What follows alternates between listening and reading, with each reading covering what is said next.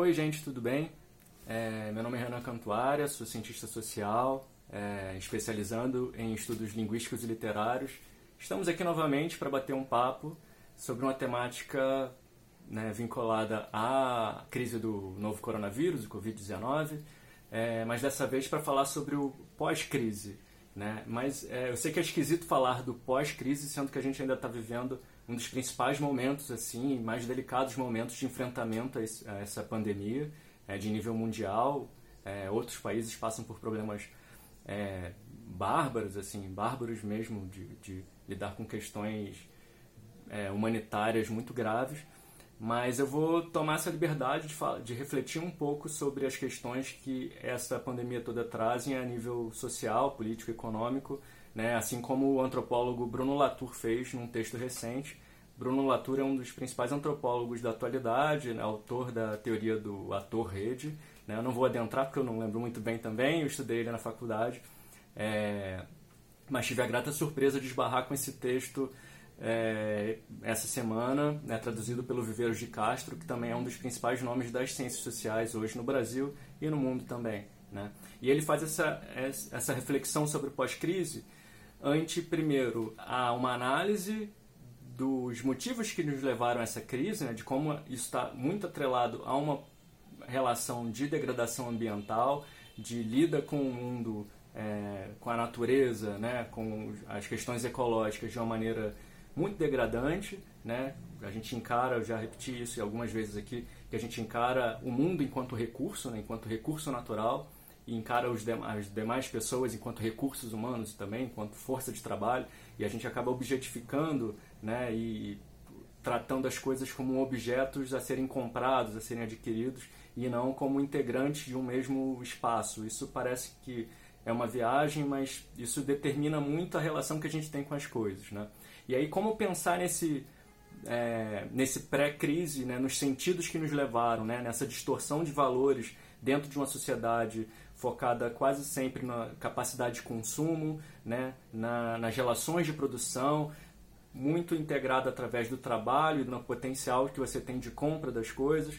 É, e isso é zerado, né, isso é estagnado, isso é paralisado, freado no mundo inteiro. Mas isso é muito esquisito, porque durante toda, é, é toda a nossa vida a gente ou veiculou-se de que isso seria impossível promover, né? parar a engrenagem de um sistema global, glo extremamente globalizado, onde tudo funciona com peças em cada lugar do mundo. A gente viu no início dessa crise do novo coronavírus na China que a interrupção de produção lá é, interferiu em outras produções ao redor do mundo. Né? Serviços não funcionavam. É, eu lembro muito um exemplo de uma prefeitura aqui no Brasil, não lembro onde, acho que no sul do país, é, que não conseguia consertar os semáforos porque as peças vinham da China e não poderiam mais chegar.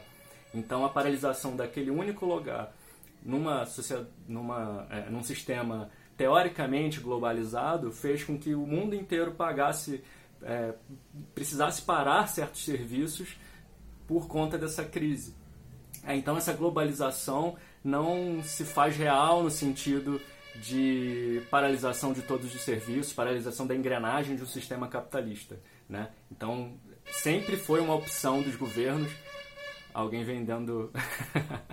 gente, é Nilópolis, Baixada Fluminense é isso. O vendedor vai passar, mesmo em quarentena, muita gente trabalhando, muita gente nas ruas, sem respeitar o, o, o esse período, até porque o governo ainda não liberou a renda básica emergencial. É, Bolsonaro mentiu ontem à noite, enfim. Depois a gente pode gravar outro vídeo sobre isso. Mas enfim, sempre foi uma opção para os governantes paralisar aquilo. E nunca foi paralisado. Sempre foi uma opção dar continuidade a um sistema que é baseado sempre nas relações de produção, em relações de trabalho de, de exploração, né? E há essa opção de parar. Por mais que isso promova um, um possível caos nas relações econômicas, né? quer dizer, famílias, principalmente os informais, aquelas pessoas que mais precisam, é, começam a ter a necessidade de comprar coisas, né? de pagar suas contas e tudo mais. Veicula-se agora, e está muito claro, que é possível parar e modificar esse sistema de organização.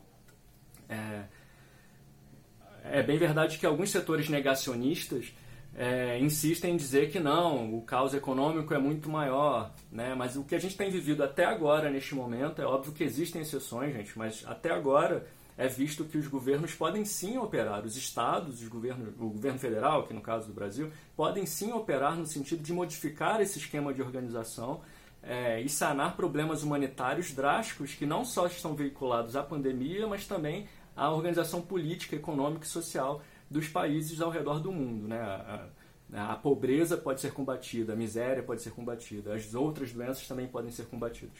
Né? E esses negacionistas, como faz o Bolsonaro, Paulo Guedes e outros integrantes ao redor do mundo, Trump também tentou isso, mas agora enfrenta uma, uma onda terrível de, de é, adoecimento e óbitos por conta do coronavírus. Né? Não, não, há, não há como enfrentar uma força desta proporção. É, esses negacionistas quase sempre são privilegiados que defendem esse sistema econômico e dependem desse sistema econômico, dependem desse viés de consumo, de produção e de exploração da força de trabalho. Né? E ela é paralisada agora, forçosamente paralisada, e a gente está vendo que é possível paralisar. Né? E paralisando, a gente está vendo tendo a grande oportunidade, esse é o principal objetivo desse vídeo, é a grande oportunidade de rever quais são os itens que são necessários para a nossa vida quais são os itens que são realmente é, primordiais para a nossa vida em sociedade. Né? O quanto a gente se, é, é, se esgueirava em coisas que não são, não são necessárias para a nossa vida. Né? No, tanto no viés de consumo, mas também nos, nas nossas relações, nas relações que a gente estabelece com as coisas. É, um grande exemplo disso é a educação. Né? Acho que, primeiro de tudo, o valor que tem o viés de educação na, em relação à saúde mental. É, o cuidado com a saúde mental de um modo geral mesmo, não só da população escolar ali, as crianças, os adolescentes, os estudantes em geral, mas também em relação a todos os trabalhadores, todas as famílias, todas as pessoas que estão apreensivas com isso, né? É, o quanto é necessário a gente começar a trabalhar a questão da saúde mental também nas escolas, né? E que isso atravessa o viés educativo, né? os processos de ensinagem e aprendizagem. Né? A gente não pode deixar de tratar dessas questões. Né? Abrir mão de um viés conteudista. Agora a gente está vendo o quão necessário é, é, muita, é, as disciplinas que são de, por vezes desvalorizadas, como as artes neste momento, a educação física neste momento, é, e também o viés da história, da ciência, da estatística, da biologia, no, na compreensão da, de como funciona esse, uma pandemia, como funciona o coronavírus. Né? Se, a, se a esmagadora maioria da população tivesse acesso a esse conhecimento, talvez o negacionismo não fosse tão aderido. Né? E é, é importante fazer essa diferenciação dos negacionistas enquanto teóricos e criadores disso, privilegiados que querem usufruir desse negacionismo, e as pessoas que aderem por uma crença, por, uma, por um viés político-ideológico, por um convencimento dessas lideranças, dessas representações, esse personalismo que infelizmente compõe uma parcela considerável da população. É... Enfim, então a gente tem a oportunidade de rever ponto a ponto o que é necessário, o que não é necessário, principalmente o que não é necessário, o que não é bom para a nossa sociedade. É... E com o mundo em suspensão, a gente fala, e agora? A gente vai voltar a ser exatamente o que a gente era antes? Tendo a oportunidade de dar tratamento pontual sobre o que é bom e o que é ruim. É, e eu acho importante que a gente se negue a retornar ao lugar da onde partimos. Se, é, aquele sistema nos trouxe até aqui. É, essa relação com o mundo nos trouxe até aqui. Essa relação degradante entre nós e com o mundo fez com que surgisse essa pandemia. Então, e fez com que ela se alastrasse também.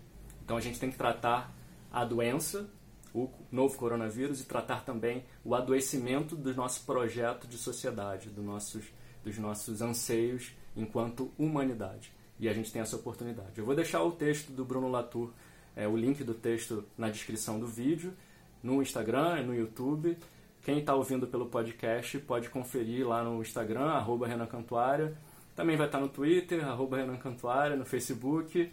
É, e nos aplicativos de música tem no Deezer, no Spotify e no Castbox o Canto Área. Então, podem conferir lá nas redes. Sigam, por favor, compartilhem se curtiram. É importante para que a gente continue fazendo esse trabalho e dar apoio para quem está tentando difundir informação e reflexão sobre esse momento, beleza? Um abraço a todos, continuem se cuidando, é, respeitem a quarentena, fiquem em casa e a gente se vê em breve. Um abraço.